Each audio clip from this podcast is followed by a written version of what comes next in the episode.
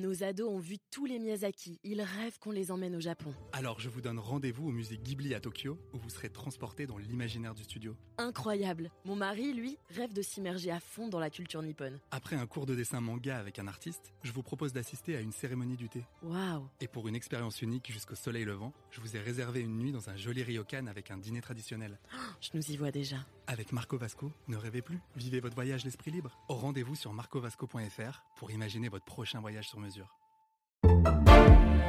Figaro Radio, libre à vous. Guillaume de Monjou. Figaro Radio. Toute douleur qui ne détache pas est de la douleur perdue. C'est c'est une phrase extrêmement dense, extrêmement vraie, euh, qui en fait résume d'un mot, de quelques mots, euh, ce qu'est ce qu'on appelle la résilience. C'est-à-dire comment est-ce qu'on construit sur une douleur euh, une réparation euh, pour pouvoir continuer son chemin, pour pouvoir continuer à avancer. Comment est-ce qu'on se redresse d'une épreuve pour se remettre debout et pour continuer à avancer?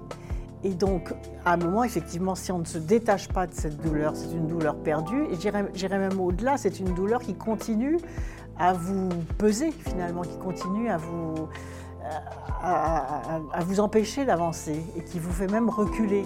Donc cette capacité, je pense qu'il faut transmettre ça aux enfants, cette capacité de, pouvoir rebondir après une épreuve, non pas en ignorant cette douleur, mais en en faisant quelque chose de, en la faisant sienne, pour l'intégrer à une, densité, à une identité, qui vous permet à la fois de la surmonter et même de vous donner de la force pour pouvoir réaliser votre résilience. Qu'est-ce que c'est la résilience? C'est revenir à un nouvel équilibre après avoir perdu un équilibre sous le coup de la douleur. Merci Ségolène Royal. Bienvenue Bonjour. dans Libre à vous. Tout à fait, je, trouve intéressant que vous prononciez le mot de résilience parce que c'est bien quelque chose qui vous, qui vous correspond bien, je dirais. Peut-être, oui. Avec une, une itinéraire politique de, de 40 ans, euh, très très émaillé de, de, grandes- de grands succès Mhm. et parfois de quelques euh, choses trappes, trahisons, euh, Mhm. déceptions. Mhm. Et euh, j'imagine que la question de comment on accueille la douleur, comment elle vous donne de l'énergie pour Oui. rebondir, est une, est une grande question de votre vie. Oui. De toute vie d'ailleurs. De toute hein, vie. Oui. Je vais vous présenter rapidement d'ailleurs, parce qu'on ne réduit pas une vie à, à quelques lignes, Mhm. mais je vais quand même vous présenter à nos téléspectateurs. Vous êtes née Marie-Ségolène Royal, Mhm. huit ans après l'armistice, euh, au Sénégal. Vous êtes la quatrième enfant d'une fratrie de huit. Après une scolarité dans les Vosges, vous intégrez Sciences Po, puis l'ENA, et c'est là que vous rencontrez François Hollande, avec qui vous aurez quatre enfants et près de 30 ans de vie commune. Vous adhérez au Parti Socialiste euh, en 78, je crois. Oui, c'est ça. Et vous rejoignez François Mitterrand en 82, vous ne perdez pas de temps à l'Élysée. Euh, pendant les années de la gauche plurielle, vous êtes euh, successivement ministre délégué euh, à la famille, à l'enseignement scolaire. En 2004, vous prenez la tête de la région Poitou-Charentes. Vous êtes élu, euh, donc euh, vous êtes euh, primaire socialiste, vous êtes euh, donc sélectionné. Vous êtes la première femme candidate à qui arrive au second tour de l'élection présidentielle en 2007 contre Nicolas Sarkozy. Et vous revenez aujourd'hui avec un 13e livre. Finalement, vous n'avez pas chômé. Euh, j'ai fait, j'ai fait un raccourci pour Oui. pas tout raconter des détails depuis. Mais... Et donc ce livre, c'est sous forme de manifeste. Vous refusez la cruauté du monde. Le temps d'aimer est venu. C'est la lettre de Saint Paul aux Corinthiens, chapitre 13, qui inspire les, votre tête de chapitre. Nous allons en parler ensemble et je suis très heureuse de vous recevoir. Merci d'avoir accepté de venir avec nous. Un plaisir. Merci de votre invitation. Ségolène Royal. Dans un livre paru en 2020, Jean-Pierre Jouyet dit de vous euh, Comment Emmanuel Macron a-t-il pu croire qu'il saurait neutraliser cette infatigable guerrière? Est-ce que vous vous reconnaissez dans cette euh, expression, infatigable guerrière? Non, pas du tout. Pas du tout. Je ne suis pas une guerrière. Je suis un, un chemin en fonction des opportunités qui apparaissent et je, je les saisis quand elles passent et j'essaye de faire de mon mieux par rapport aux responsabilités qui sont les miennes. Je ne combats personne. C'est une vision très machiste des choses. J'ai pas du- jamais fait de la politique en me considérant comme une guerrière avec Dans l'adversité, dans êtes- l'adversité avec une victoire à remporter. Non, j'ai pas de victoire à remporter. J'ai juste à donner le meilleur de moi-même et peut-être d'accéder aux responsabilités pour faire en sorte que ce monde aille mieux. D'ailleurs, votre dernier livre, paru aux éditions du Rocher, ne parle que d'amour, de tendresse, Oui. de retour à une certaine forme de finalement de, de, de- de douceur avec le, avec, avec le, le monde qui nous entoure. Est-ce que vous croyez que ces valeurs-là sont compatibles avec celles du pouvoir, euh, qui est quand même, après tout, une grande, euh, une grande lutte de fauves? Mais oui, bien sûr, c'est même la condition du pouvoir au sens de lien entre les dirigeants et les citoyens. Et c'est parce que cette, cette tendresse s'est effondrée, et en particulier pendant la période de- du confinement, euh, que je me suis demandé, mais comment est-ce que j'ai pu donner 30 ans de ma vie à la politique et voir le discours politique aussi desséché et aussi incapable de prendre en compte euh, les intelligences individuelles et, et même collectives. Et c'est ça qui m'a profondément interpellée. Je me suis dit, euh, c'est vraiment euh, parce qu'il y a euh, gouverner, c'est aimer au fond. Quand on revient à la base des choses, si vous n'aimez pas les gens avec lesquels vous, pour lesquels vous devez travailler, vous, vous êtes à côté de la plaque. Et une nation, c'est comme une famille. Vous ne pouvez pas faire grandir une famille euh, sans amour, sans confiance, sans, don de soi. encouragement, sans don de soi et, et sans un horizon. Qu'est-ce qui a changé en fait? Dans le fond, vous avez commencé la vie- votre vie politique avec euh, François Mitterrand en 1982. Vous Oui. rejoignez l'Élysée. Euh, à cette époque, vous êtes jeune. Euh, et de votre regard de la femme mûre que vous êtes aujourd'hui, comment il se porte sur la politique? Qu'est-ce qui s'est dégradé? Qu'est-ce qu'on a perdu en route? Ce qui s'est dégradé, c'est les raisons pour lesquelles on agissait. Je pense que, d'ailleurs François Mitterrand le disait déjà, il disait l'Europe telle qu'elle est devenue est devenue une Europe de comptables et de financiers. Et en politique, il n'y aura plus que des comptables et des financiers. C'était quand même prémonitoire. Et les humanistes ont disparu. Et, et c'est ça qu'il faut réparer. C'est pas fatal. Je pense que ça peut rechanger euh, à nouveau. C'est pas irréversible. C'est pas irréversible et d'une certaine façon, euh, les révoltes sociales d'aujourd'hui euh, sont des révoltes contre la dégradation d'un modèle. Les gens sentent inconsciemment que euh, s'il n'y a pas un coup d'arrêt, il va y avoir un basculement vers autre chose, vers une société qu'on n'a pas voulu et qui nous est imposée par le capitalisme financier, par la, la loi terrible du, du profit à courte, courte vue, et que les grandes valeurs qui ont fait même l'après-guerre d'une certaine façon avec, le Conseil national de la résistance et la construction des services publics et de la sécurité sociale, c'est-à-dire la construction de la fraternité au quotidien, tout cela était en train de basculer sans que les peuples n'y soient associés et sans qu'ils aient le pouvoir de dire non. Et ça va bien au-delà des retraites, ce qui est en train de se passer. C'est quelque chose de beaucoup plus profond, qui a quelque chose à voir avec la lutte contre le, déclin que l'on sent venir, avec cette pénurie, comme le dit le pape, Fran- le pape François d'ailleurs, hein, le- cette pénurie euh, d'éducation, pénurie de santé, pénurie de paix, pénurie de fraternité. Et les gens se disent, mais jusqu'où ça va se, Se dégrader, dégrader. Hmm. Et donc, il faut un coup d'arrêt. Et un coup d'arrêt qui doit être incarné par une relève, une sorte de, voilà, de prise de conscience collective, mais qui doit être incarné par une personne, par un discours. Où est la gauche? Où est la droite? Que- que- Où va la gauche? Ségolène Oui, c'est une bonne question, mais ça- ce livre, il va au-delà. Oui. il se- il se Oui, pose mais pas en. Aujourd'hui, j'imagine, l'échéance de structuration, 2027, euh, elle est quand même dans nos esprits à tous, ouais, 2027 mais c'est en plus, France. plus que ça. C'est Oui. même avant. Il faut, que ça, il faut même que ça s'arrête de Maintenant. se dégrader avant. Ouais. Regardez, aujourd'hui, il y a un scandale sur les crèches. Ouais. Moi, ça m'a fait tellement mal au cœur de lire ça. C'est exactement l'écho du scandale sur les EHPAD.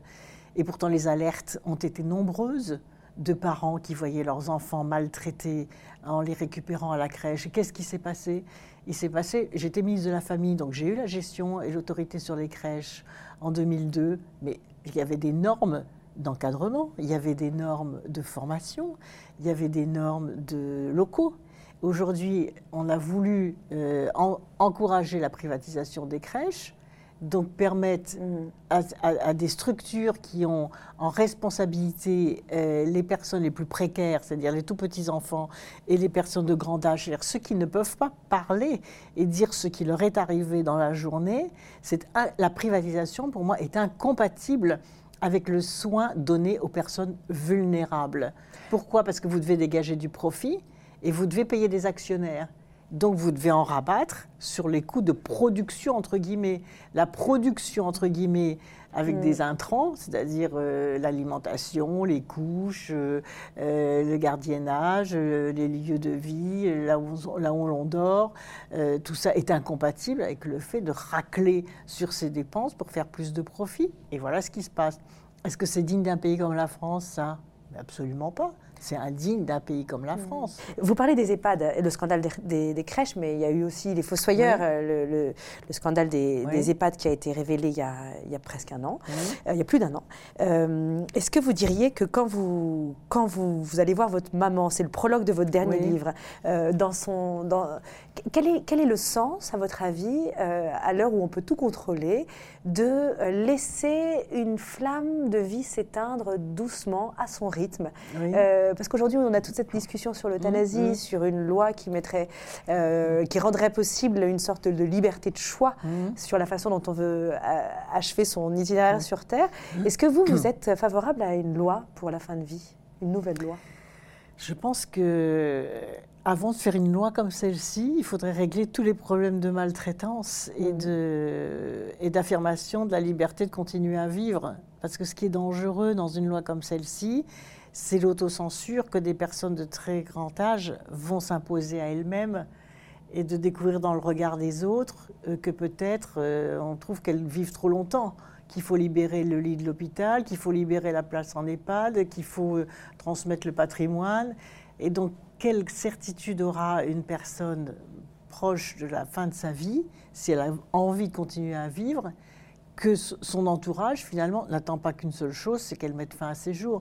Et ça, c'est absolument épouvantable. Moi, j'ai appris hein, au contact de, de, ma mère très âgée que au départ, on se dit, c'est la moindre des choses, comme d'aller euh, d'accompagner ses, parents. Et en fait, c'est à moi que ça faisait du bien. Je découvre mm. au, fur des, au, fur et à mesure des visites que la semaine où je ne peux pas y aller, ça me manque. Oui. Donc, il y a une transmission aussi en retour d'une flamme de vie euh, chez les personnes que je décris fragiles comme du cristal, une grande fragilité comme ça, comme s'il y avait un retour vers l'enfance, et puis des éclairs de, de, récits de vie qui sont une, richesse extraordinaire. Donc peut-être que nos sociétés ont, perdu la capacité d'écouter les personnes de grand âge, mais c'est ça aussi qu'il faut redécouvrir. Ségolène Royal, un petit questionnaire. Trois adjectifs pour décrire l'ambiance qui régnait dans votre famille. Euh, dans ma famille, il y avait à la fois la rigueur, paternelle, la fantaisie, l'extrême fantaisie euh, maternelle, et cette grande fratrie euh, bon, qui apporte toujours quelque chose. Quand ma mère avait eu euh, huit enfants en dix ans, finalement, donc un enfant tous les ans pratiquement. Donc je pense que ça laisse des traces. Et vous êtes la quatrième. Est-ce que vous avez trouvé votre place? Est-ce que vous aviez un rôle dans cette fratrie? Ben, C'est un avantage d'être au milieu. Je suis souvent décrite comme l'enfant du milieu. Parce que bon, on s'occupe beaucoup, il y a une pression sur les aînés, il y a une pression sur les plus petits, et au milieu, on nous laisse tranquilles, finalement. Donc, euh, euh, on s'arrange, on, voyez, dans cette famille rigoureuse, euh, bah, je me suis un peu faufilée, en fait. Une sorte de liberté. Une sorte de liberté, Existe-t-il une scène joyeuse, un souvenir puissant auquel vous vous raccrochez dans les moments d'épreuve? De mon enfance, vous voulez dire? C'est la nature. C'est ma mère, elle nous a appris à faire des herbiers avant même de savoir lire. Donc admirer la nature, euh, partir le matin tôt, cueillir les champignons rosés euh, qui venaient juste de, pousser dans, l'herbe, chercher les champignons, des bois tous les dimanches, euh, admirer un coucher de soleil. ma mère nous disait, on ne s'ennuie, ne vous je vous interdis de vous ennuyer. Si vous vous ennuyez, vous sortez, vous regardez, vous, vous admirez. Elle vous a appris la contemplation. Et vous regardez un ciel, oui, la contemplation. De quelle France avez-vous la nostalgie, Ségolène Royal? Peut-être cette nostalgie-là qui est aussi décrite dans ce, dans ce superbe livre, Nos enfants après eux, qui est le prix Goncourt d'ailleurs. Et quand j'ai lu ce livre qui se passait dans, dans l'Est, en Lorraine, les bords de rivière, les jeunes qui traînent sur la mobilette dans les centres de village, euh, les cafés qui sont ouverts le, dimanche, euh, les supérettes qui existent encore, tout ce qui a disparu dans cette France qu'on mmh. appelle maintenant la, France périphérique, qui gardait une densité humaine et, qui a tout perdu au fur et à mesure, les services publics, les perceptions, etc. Et c'est cette France qui s'est effondrée et qui, et d'ailleurs, qui a qui vous laisse un peu orpheline en fait. Oui, puis qui a recouvert la, France de révolte des, Gilets jaunes. c'est-à-dire ces pertes d'identité, de, de solidarité, de, de proximité que moi j'ai encore connues dans mon enfance. En 2005, vous remportez haut la main la primaire socialiste. Est-ce que vous pouvez me décrire la saveur qu'a eu pour vous cette victoire? J'étais concentrée, je ne suis pas une combattante cherchant à écraser ou à gagner. Euh, c'est peut-être ce qui m'a manqué d'ailleurs, c'est de la, la- cette espèce de gagne, euh, de, de pulsion de testostérone qu'ont les hommes et, et qui n'hésitent pas à écraser pour avancer. Moi non, je- je- j'avais l'impression d'accomplir un destin et de faire les choses au mieux pour exercer au mieux les responsabilités qui me seraient données. Le plus intense moment de cette campagne en 2000 de 2007, où vous êtes la première femme à arriver Oui. euh, au second tour d'une élection présidentielle en France. C'est le meeting du stade Charletti. C'est un moment absolument extraordinaire que l'on a d'ailleurs revu dans aucune autre campagne présidentielle a, qui a suivi. Parce que quand vous avez plusieurs dizaines de milliers de personnes euh, et d'artistes euh, dans un stade, c'est exceptionnel. Comment diluez-vous la tristesse qui survient parfois à Ségolène Royal? Je, je suis rarement triste, très rarement triste, parce que j'ai une vie intérieure euh, extrêmement dense, qui m'a sans doute été transmise par ma mère d'ailleurs. Et cette densité de vie intérieure fait d'abord que je ne m'ennuie jamais euh, et que j'arrive euh, à, à connaître- à avoir une capacité de résilience euh, quand il y a des choses tristes. Et la seule chose qui m'attriste vraiment, c'est s'il arrivait quelque chose à mes enfants. Ça, c'est le drame absolu. Et comme ça ne peut pas arriver. euh, Il n'y a pas de bois pour, euh, à toucher pour... Donc, je touche pas du de bois. raison que ça arrive. Oui. Mais vous voyez, il n'y a que ça qui peut me, me plonger dans la tristesse. Merci de votre confiance, euh, de vous confier. D'ailleurs, vous m'avez apporté une photo d'une époque Oui. qui, qui, visiblement est, est la grande époque quand même euh, de votre vie. Vous êtes maman. C'est une Oui. photo de Paris Match? Oui, c'est ça. Et qu'on m'a beaucoup reproché d'ailleurs, mais je ne me suis pas du tout laissée intimider parce que c'était aussi une, une réalité politique. hein. Parce que je suis ministre. Et je suis la première, avez première quel âge à femme ce ministre d'un gouvernement, je me souviens plus, la première femme ministre d'un gouvernement qui a un enfant en étant aux responsabilités. Et quand je suis nommée euh, ministre, je suis enceinte et je ne le dis pas. Parce que je sais que je n'aurais pas été nommée ministre. Et donc c'est aussi euh, un plafond de verre, un, plafond de verre que je, je- que je franchis d'une certaine façon en assumant le fait qu'il est parfaitement compatible. Et c'est pas parce qu'on a quelqu'un dans son utérus qu'on perd euh, son Les cerveau, neurones. qu'on perd ses neurones. Et traditionnellement, les femmes qui euh, ont eu des responsabilités importantes ont caché, euh, ou des actrices ont caché Leur leur, grossesse, grossesse. ouais. Vous vous souvenez? Et, et pour la première fois, je dis non, j'assumerai le fait de pouvoir faire les deux. François Mitterrand a bien accueilli la nouvelle de votre euh, grossesse. Oui, c'est ça, il me l'a jamais reproché. En tout cas, Nous allons parler de toutes ces années. Merci. Venez Merci. avec moi, Ségolène Royal. Ségolène Royal, si vous aviez euh, euh, parcouru cette étape de la fin de la vie de votre mère à un autre moment de votre carrière, par exemple en 2007, vous n'auriez pas pu goûter à ces moments qui sont complètement, euh, euh, qui peuvent être, euh, vous voyez, euh, qui peuvent sembler un peu inefficaces ou qui peuvent sembler aux yeux du monde des, des, des moments un peu euh, voilà, sans efficacité immédiate. Euh, euh, Est-ce que vous ne pensez pas que quand même dans, les choix du- de, de- dans nos choix de vie, c'est très difficile de ménager du temps pour être vraiment en contact les uns avec les autres? Il faut le vouloir. Mais est-ce qu'on peut toujours le Bah, vouloir J'ai quand même élevé quatre enfants tout en ayant ce, ce cheminement. Donc parfois je me demande mais comment j'ai réussi à le faire? Et, et quatre enfants qui sont heureux, qui ont réussi, les, qui ont réussi de faire leur choix de, de vie. Et, et ça, je me dis, c'est quand même la chose la plus importante que j'ai Réussi à faire. Oui, Comment vous avez sûr. fait d'ailleurs très concrètement Je Moi, je suis pas. jeune mère et je ne sais pas Je comment. sais- je ne sais pas. Peut-être que déjà, je suis la quatrième d'une famille de huit enfants. Donc, je sais la part des choses. Je ne suis pas non plus dans, le- dans l'éducation ultra parfaite. Il faut que tout soit nickel. Il faut que le, moindre détail soit. Parfois, c'est un peu en vrac, si vous voulez. Mais. Et, le fait d'avoir eu- grandi dans une fratrie comme ça aussi nombreuse, là, vous avez vu, vous Ça avez vu aussi quelles étaient les priorités peut-être Oui, euh, c'est ça. Ça donne Une organisées. expérience, euh, malgré tout, il y a quand même la charge mentale dont on ne parlait pas à l'époque. Mhm. C'est après que je me suis rendu compte que j'avais eu cette charge mentale, Mhm. en fait. Mais c'est aussi. C'était votre priorité, vos enfants? Oui, toujours. Même Je quand on même est dans un gouvernement de Pierre Bérégovoy et qu'on a des petits-enfants en bas âge, on a le temps de rentrer chez soi. Oui, d'abord, on ne le dit pas. Quand j'étais nommée au gouvernement, je ne le dis pas parce que je me suis dit, je ne vais pas être nommée. C'était quand même beaucoup plus Ouais. dur euh, à l'époque qu'aujourd'hui. On accepte cette conciliation vie familiale, vie professionnelle. Et, et donc je, je me suis tue et j'étais quand même la première femme à- dans un gouvernement à mettre un enfant au monde. Et, et j'ai assumé ça, j'ai assumé, ça a été difficile parce que autour de moi, même dans la rue, on me disait va t'occuper de tes gosses, etc. Donc il a fallu assumer cette conciliation et, hum, et c'est parce que c'était prioritaire, je pense que j'ai réussi à le faire.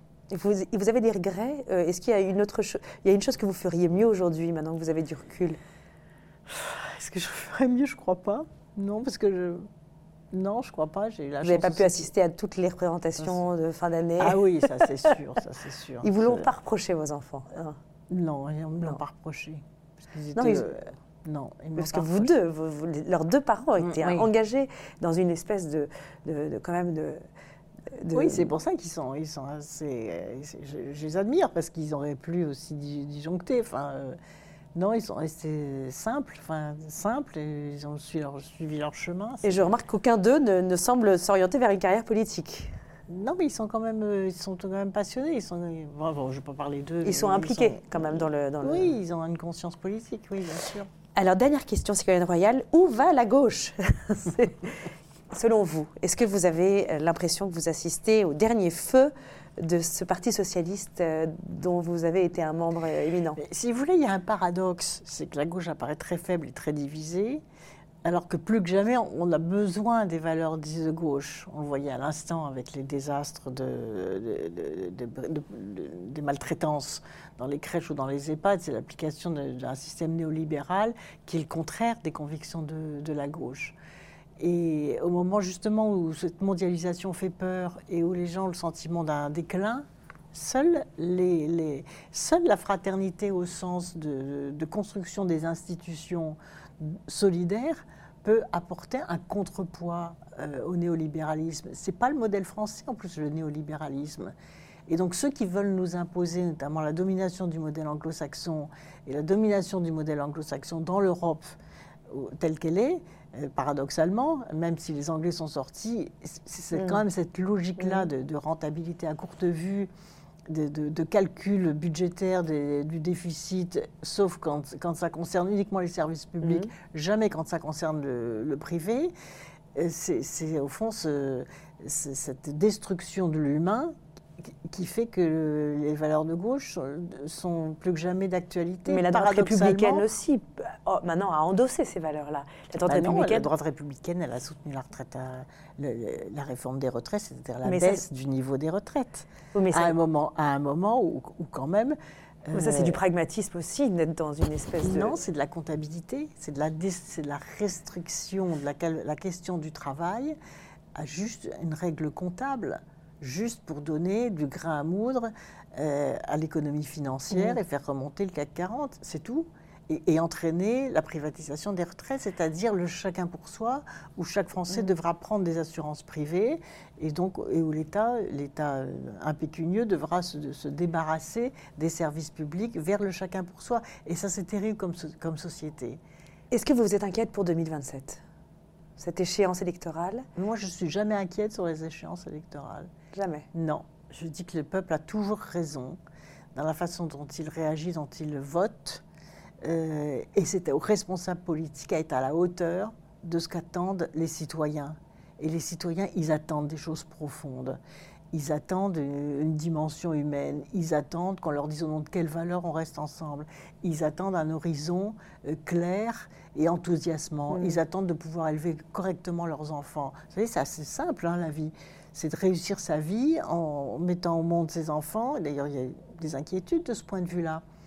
Et ça, ça devrait être la toute première, avant de baisser les retraites et de faire peur aux retraités et à leurs enfants qui se diront peut-être qu'un jour on aura en plus nos parents et nos grands-parents à charge parce que les retraites seront devenues des retraites de misère, avec, avec l'inflation en plus euh, qui court, euh, au lieu de leur faire peur et donc de diminuer le nombre de naissances, on est revenu, vous vous rendez compte, au niveau de 1946 pour le taux de natalité en France. C'est-à-dire Alors que le modèle exceptionnel français Mm. qui permettait de concilier le taux de nata- le taux Mm. d'activité le plus élevé des femmes et le taux de natalité le plus élevé s'est effondré.